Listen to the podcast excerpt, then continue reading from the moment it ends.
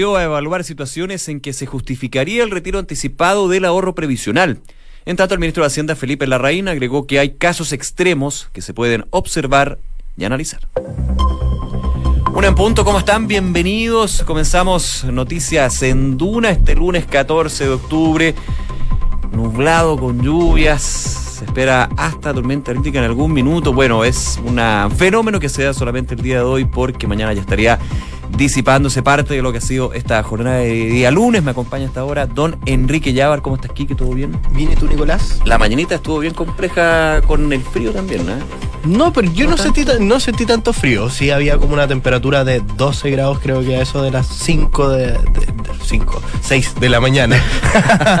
Exageré. Sí. Y, poniendo color. Y el fenómeno de la tormenta eléctrica, según la Dirección Meteorológica de Chile, se produciría en el sector cordillerano y precordillerano. Precordillerano, así que está bien, bien focalizado y eh, también hay una alerta temprana preventiva, eso sí, todavía eh, vigente, obviamente, para eh, cualquier eventualidad y complejidad que se pueda generar con esto. Vamos, de hecho, a revisar que, cuál es la, el pronóstico para donde nos escuchan, aquí en Santiago, la máxima solamente va a llegar a los 14 grados. Espérenme un segundito que se me actualizó la página de eh, Meteo Chile. Dirección Meteorológica de Chile, les decía yo, 14 grados de máxima con cielos nublados. Ya podemos ver que empieza a haber alguna apertura, pero bastante leve, marginal para lo que podría ser el día de hoy. En Valparaíso, donde nos escuchan en el 104.1. Eh, la máxima va a llegar a los 15 grados, también con lluvias y vientos entre 25 y 40 kilómetros por hora durante esta jornada. Va a estar la tendencia durante toda esta, todo este día. En Concepción, donde nos acompañan en el 90.1, 16 grados de máxima con eh, cielos completamente nublados, chubascos y posible tormenta eléctrica durante la tarde y también la noche. Aquí es la información que entrega la Dirección Meteorológica de Chile. Y por último, en el extremo sur del país, Puerto Montt, donde nos escuchan todos los días en el 99.7, va a tener una máxima de 19 grados con cielos despejados, variando en ciudad parcial durante la tarde y en la noche cielos completamente nublados. Y vamos eh, nuevamente a las calles de Santiago para revisar qué pasa con las eventualidades, manejar con precaución el día de hoy, un pavimento mojado, también lluvias, obviamente la situación complica, también considerando que los lunes uno anda más, más lentito por ende también tiene que andar lento en el auto. Ojo, porque hay información de Metro de Santiago, ¿ah? eh, lo entrega a través de su cuenta de Twitter. Eh, la estación Pedro de Valdivia, la línea 1, se encuentra cerrada sin detención de trenes por manifestaciones. Esto fue eh, tuiteado hace 24 minutos, así que atentos con eso los que tienen que ir a la estación Pedro de Valdivia y a la línea 1 porque esta detención se encuentra cerrada la estación, seguramente los vagones están pasando y eso puede generar algún tipo de complicaciones. Además, vehículo detenido en la ruta 5 al sur en el sector Cardenal Caro con restricción de pista derecha. Semáforo apagado en José Joaquín Prieto con departamental y ya habilitado el tránsito en San Diego con Tarapacá. Alonso Valle Centeno finalizaba una manifestación de estudiantes. Me imagino que era eh, un poco lo que estábamos comentando justamente lo que sucedía en el metro de la estación Pedro de Valdivia. Esos son algunos de los datos que entrega la OST del Ministerio de Transporte de la región metropolitana. Una de la tarde con cuatro minutos revisamos las principales informaciones de este día lunes, comienzo de semana en los titulares. El presidente Sebastián Piñera entró en el debate respecto a la opción de que los afiliados puedan retirar sus fondos previsionales y sostuvo que es una posibilidad que el gobierno está analizando. En entrevista con Radio Cooperativa, el mandatario indicó que hay casos en que se justifica el retiro anticipado de fondos, así que consideramos revisar esas excepciones. Además, agregó que las promesas que se hicieron en el sistema en los años 80 no se cumplieron. Y el ministro de Hacienda Felipe Larraín se cuadró con los dichos del presidente Sebastián Piñera, quien afirmó que hay casos en que se justifica el retiro anticipado de fondos, así que consideraron revisarlos. El titular de Hacienda dijo que por supuesto hay casos que son extremos y uno los puede observar y analizar, e hizo referencia al proyecto de pensiones que se discute en el Congreso, donde ejemplificó que los trabajadores que continúen trabajando tras cumplir la edad de jubilación pueden retirar el 50% del exceso del mayor valor del fondo. Y hoy la abogada del Ministerio Público Marisol Peña entregó a la Corte Suprema el escrito que detalla la sanción administrativa y el proceso de remoción del suspendido fiscal regional de O'Higgins Emiliano Arias. La abogada que representa a la Fiscalía detalló que este proceso describe ocho hechos de mal comportamiento de Arias y cuatro hechos de negligencia, de negligencia digo, manifiesta los trabajadores de Codelco Ventanas protagonizaron una manifestación en contra del eventual cierre de la fundición en el marco de la COP25. El Ejecutivo aún no ha descartado ni ha afirmado la posibilidad y la presidenta del sindicato número uno de trabajadores, Andrea Cruces, declaró que la empresa no entienden la razón del eventual cierre. La ONEMI declaró alerta temprana preventiva a las regiones de Coquimbo, Valparaíso, la metropolitana, O'Higgins, el Maule, Ñuble y Biobío por probables tormentas eléctricas que estarían acompañadas de vientos y precipitaciones. Según la información de la Dirección Meteorológica de Chile, es probable que el fenómeno se produzca en la región metropolitana, en la cordillera y en la precordillera. Esta mañana en Duna, el intendente de la Araucanía, Jorge Aton, se refirió al aumento de la violencia en la zona y las manifestaciones de transportistas en la ruta 5 Sur. En esa línea, el intendente declaró que al no tener resultados en las investigaciones de los hechos de violencia, las instituciones están al debe y que existe una falla desde el punto de vista del Estado. Y en noticias del mundo, el presidente Lenín Moreno y el movimiento indígena llegaron a un acuerdo tras entablar una mesa de diálogo en Quito y con esto le ponen fin a 11 días de violentas manifestaciones en todo el país. A través de su cuenta de Twitter, el mandatario celebró el convenio al que llegaron ambas partes y que incluye la anulación del polémico paquetazo que su administración acordó con el Fondo Monetario Internacional. El presidente boliviano Evo Morales se mantiene en el primer lugar de la preferencia electoral a una semana de los comicios según una encuesta publicada por medios locales. Morales, quien busca su cuarto mandato consecutivo, tendría una ventaja de 10 puntos sobre su contendor, el expresidente Carlos Mesa. Y un tribunal español dictó una nueva orden de detención y extradición a nivel europeo en contra del expresidente catalán Carles Puigdemont, quien se encuentra en Bélgica.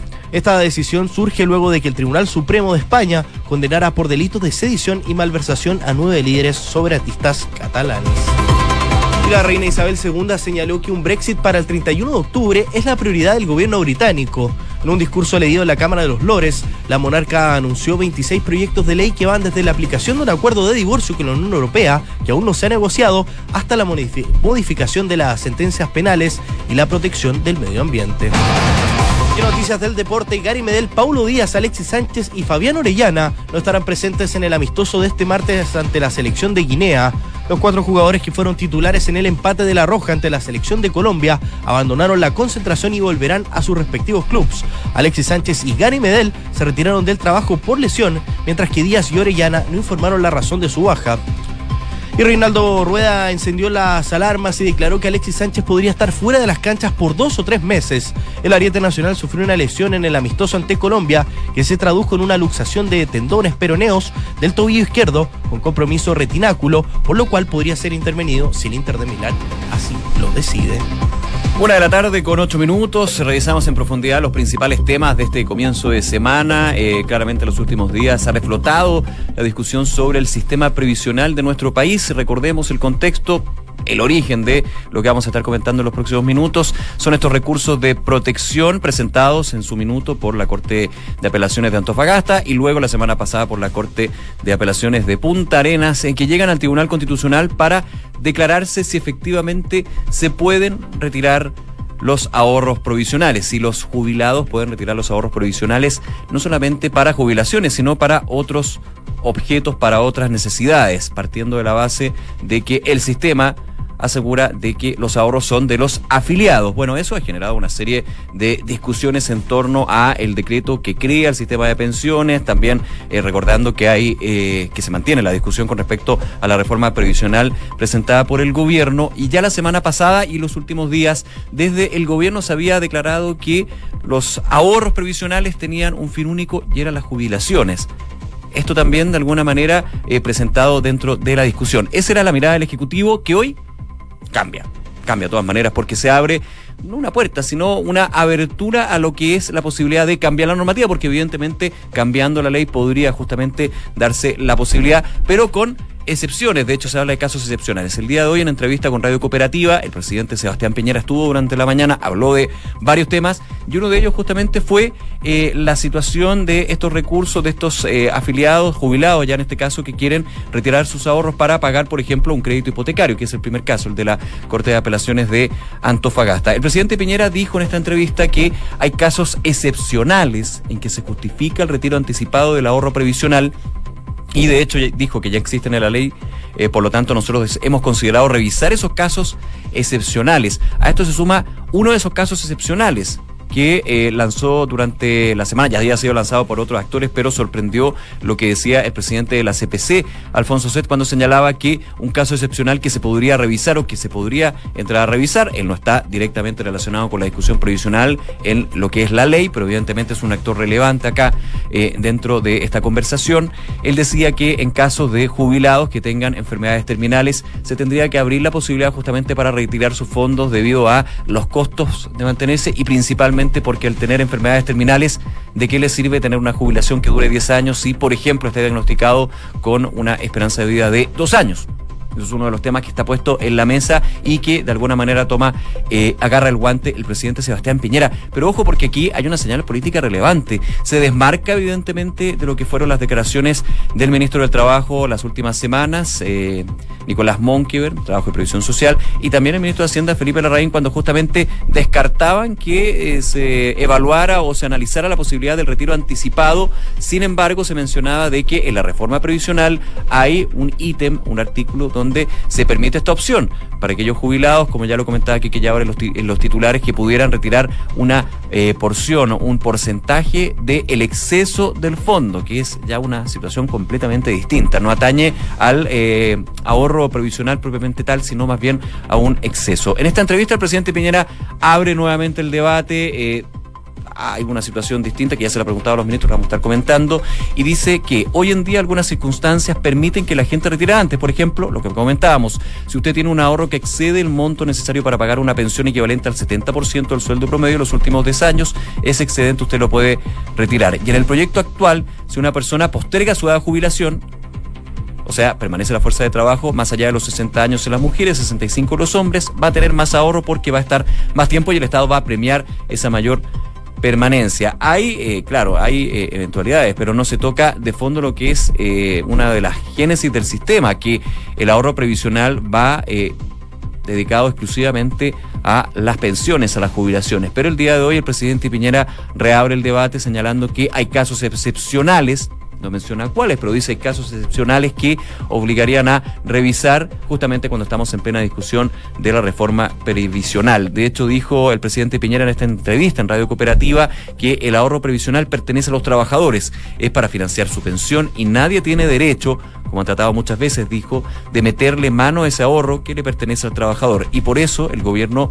eh, dice que tienen derecho a exigir quién administra ese ahorro previsional uno de los temas que se reabre entonces con esta señal. De hecho, obviamente, eh, hubo que preguntarle al ministro de Hacienda, Felipe Larraín, qué le parecía esta mirada contrapuesta, distinta a lo que ya había sido la versión del gobierno con respecto a esta posibilidad del retiro anticipado de los ahorros previsionales. Se le preguntó al eh, ministro eh, de Hacienda, Felipe Larraín, que obviamente se cuadra con las declaraciones del presidente Piñera durante la mañana, y dice lo siguiente, hay casos en que se justifica el retiro anticipado de fondos de pensiones, así que consideramos revisar esas excepciones. Se le consultó por las declaraciones del presidente Piñera y dijo que por supuesto hay casos que son extremos y uno puede observar y analizar también mencionando que está esta posibilidad de que los jubilados retiren parte de los ahorros, el 50% del exceso del mayor valor del fondo. Pero, insisto, es un tema distinto al que ha estado en la discusión que nace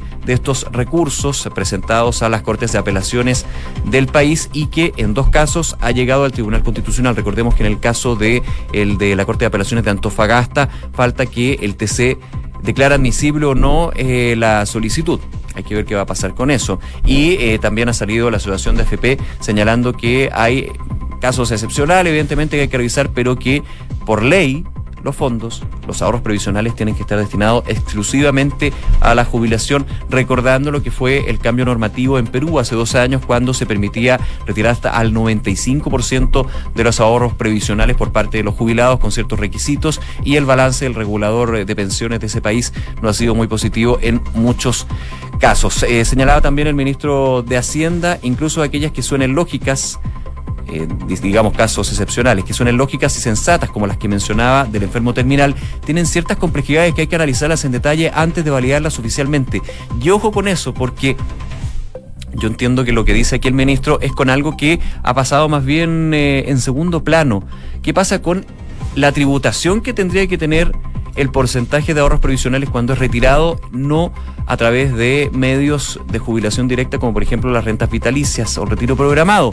Hay un impuesto, de hecho ya eh, a FPQ, que está ligado a este primer recurso que comentábamos, señalaba, hay impuestos altos en términos de porcentaje que podrían afectar que si un eh, jubilado, por ejemplo, quiere retirar eh, cinco, cinco, digamos, un, número 5 de jubilación, podría terminar retirando solamente dos, porque el resto sería en impuestos. Así que también hay un tema de detalle que hay que ir revisando con respecto a esto, pero en lo concreto, el gobierno, el mismo presidente Sebastián Piñera, se abre la posibilidad de evaluar casos excepcionales evidentemente en un contexto donde se está buscando cambiar el sistema de pensiones, se está buscando cambiar la norma a través de esta reforma previsional que se discute en el Congreso. Así que sigue abierta la discusión, vamos a estar atentos, por supuesto, a los antecedentes que se vayan conociendo al respecto.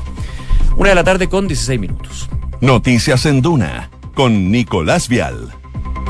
A ver, pasamos de reforma previsional a reforma tributaria porque también hay un debate pendiente en el Congreso Actualmente recordemos que la reforma tributaria, modernización tributaria, en este caso el proyecto que presentó el Ejecutivo, está actualmente en la Cámara Alta. Y ya la semana pasada, el día jueves y viernes, comentábamos las, eh, los mensajes que estaban lanzando algunos senadores de Chile Vamos con respecto a discutir, a renegociar, a abrirse también a la posibilidad de conversar respecto a la reintegración, que el gobierno ha dicho muchas veces es el corazón de la reforma tributaria y no se toca, no se discute. Se le preguntó de hecho en esta entrevista en Radio Cooperativa al presidente Piñera, también mantuvo la línea, no hubo ningún cambio al respecto, dijo que no se, estoy parafraseando evidentemente, pero que no se tocaba la reintegración porque justamente este nuevo cambio en el sistema impositivo chileno y a permitir eh, mayores eh, beneficios para las pymes y también un mayor crecimiento económico.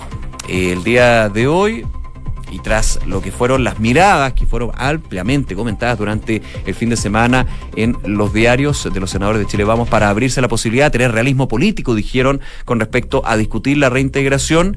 Eh, hubo un tuit del presidente de la Comisión de Hacienda de la Cámara Alta, estamos hablando del senador Ricardo Lagos Weber, que criticó directamente al presidente Piñera por recalcar que el gobierno no está disponible a negociar, a renegociar, no negociar más bien, la reintegración que contiene la reforma tributaria. En este en sus redes sociales dijo el senador Lagos Weber, la reintegración tributaria es parte esencial del proyecto, dice el presidente Piñera, con lo cual queda claro que solo hay ánimo de imponer su mirada y no de llegar a un entendimiento, agregando en, esta, en este mensaje en su cuenta de Twitter, el gobierno anterior y con mayoría en el Parlamento sí hubo voluntad para un acuerdo. Claro, recordemos que la reforma tributaria del gobierno de Michelle Bachelet, la segunda administración de Michelle Bachelet, se llegó a un acuerdo transversal entre las distintas bancadas de oposición y el oficialismo en ese minuto. Claro, la oposición hoy, oficialismo, señalaba que eh, había que llegar a un acuerdo, recuerdo yo, para eh, tratar de que la reforma tributaria fuera menos mala de la que era la que había presentado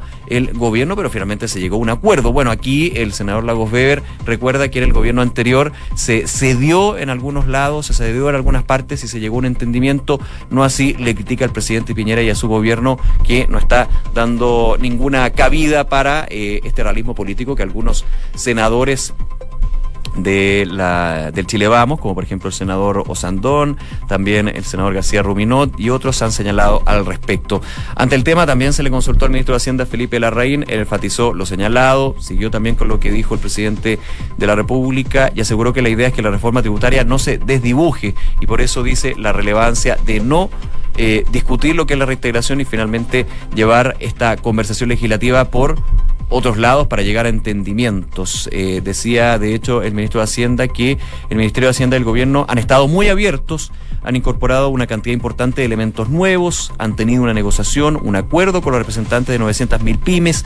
Dice la RAIN, tenemos también no solamente un acuerdo con ellos, también con un acuerdo institucional con la democracia cristiana, no así con el resto de los distintos sectores de oposición, donde se da esta crítica de nada más que el presidente de la Comisión de Hacienda de la Cámara Alta, el senador Ricardo Lagos Weber, quien critica la eh, mirada cerrada, podríamos decir, interpretar, del gobierno con respecto a esta reintegración. Sigue entonces eh, bien movida eh, la discusión legislativa a través de los ámbitos públicos. Vamos a ver qué pasa también en el ámbito privado, en el Congreso, ya cuando se entre a discutir en general y en particular esta reforma tributaria que está alojada en el Senado, pero que de alguna manera ya la semana pasada se decía, hay que tener realismo político, hay que conversar con respecto a la reintegración. Nuevamente el gobierno dice no se conversa este punto de la reforma tributaria.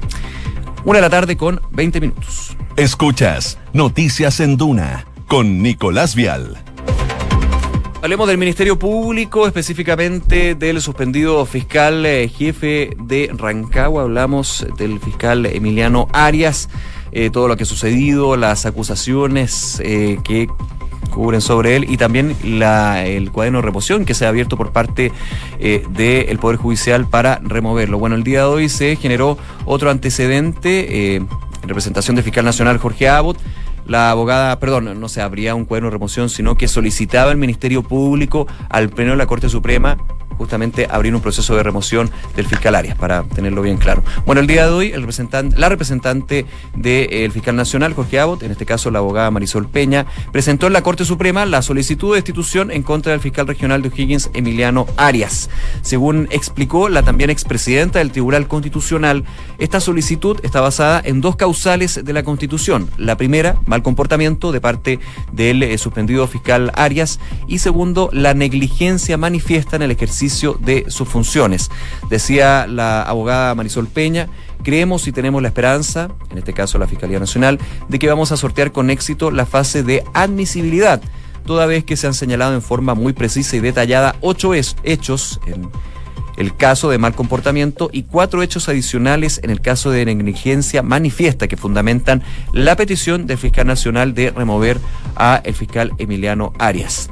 Consultada por los alegatos que ha hecho la defensa del fiscal Arias sobre una doble sanción que no correspondería en este caso por encontrarse suspendido con goce de medio sueldo, la abogada respondió que esto dificulta que eso sea una defensa porque no conocen el escrito, dice bueno, ya la defensa del, eh, fiscal Emiliano Arias ha criticado justamente que no se han conocido los el escrito y también los antecedentes previos a esta solicitud de remoción por parte de la Fiscalía Nacional. Así que varios elementos se cumplen entonces con otro proceso formal de lo que es esta solicitud entonces del Ministerio Público de remover al fiscal Emiliano Arias, quien ha señalado, eh, tuvo una conferencia de prensa, de hecho, cuando se anunció por parte de la Fiscalía Nacional la intención de removerlo, que eh, él estaba tranquilo hablo del fiscal Arias, y que en eh, una mm, instancia mm, de alguna manera, no, no decía transparente, pero sí imparcial, hablaba de una instancia imparcial como era un juicio en este caso iba a poder demostrar de que él eh, no había hecho y no había cometido ninguna irregularidad y que solamente había cumplido con las funciones que lo obligaba la Constitución. Eh, eh, también decía la abogada Marisol Peña en representación del fiscal nacional, esta es una acción judicial totalmente distinta, naturaleza constitucional y queremos saber cuál es la respuesta de los cargos que se le están formulando, por lo tanto está por decirse. Así que sigue entonces esta situación, hay que esperar entonces a ver cómo acoge este recurso presentado por la abogada Marisol Peña en la Corte Suprema. Primero si lo considera admisible y luego cuando, si se dé el caso, eh, revisa el fondo, si termina con la eventual eh, destitución del fiscal Emiliano Arias. Evidentemente hay recursos de apelaciones que están eh, abiertos para que el fiscal suspendido pueda presentar su queja y por sobre todo tratar de revertir este hecho, pero de todas maneras son las señales que se dan desde el Poder Judicial, específicamente el Ministerio Público. 1 con 24.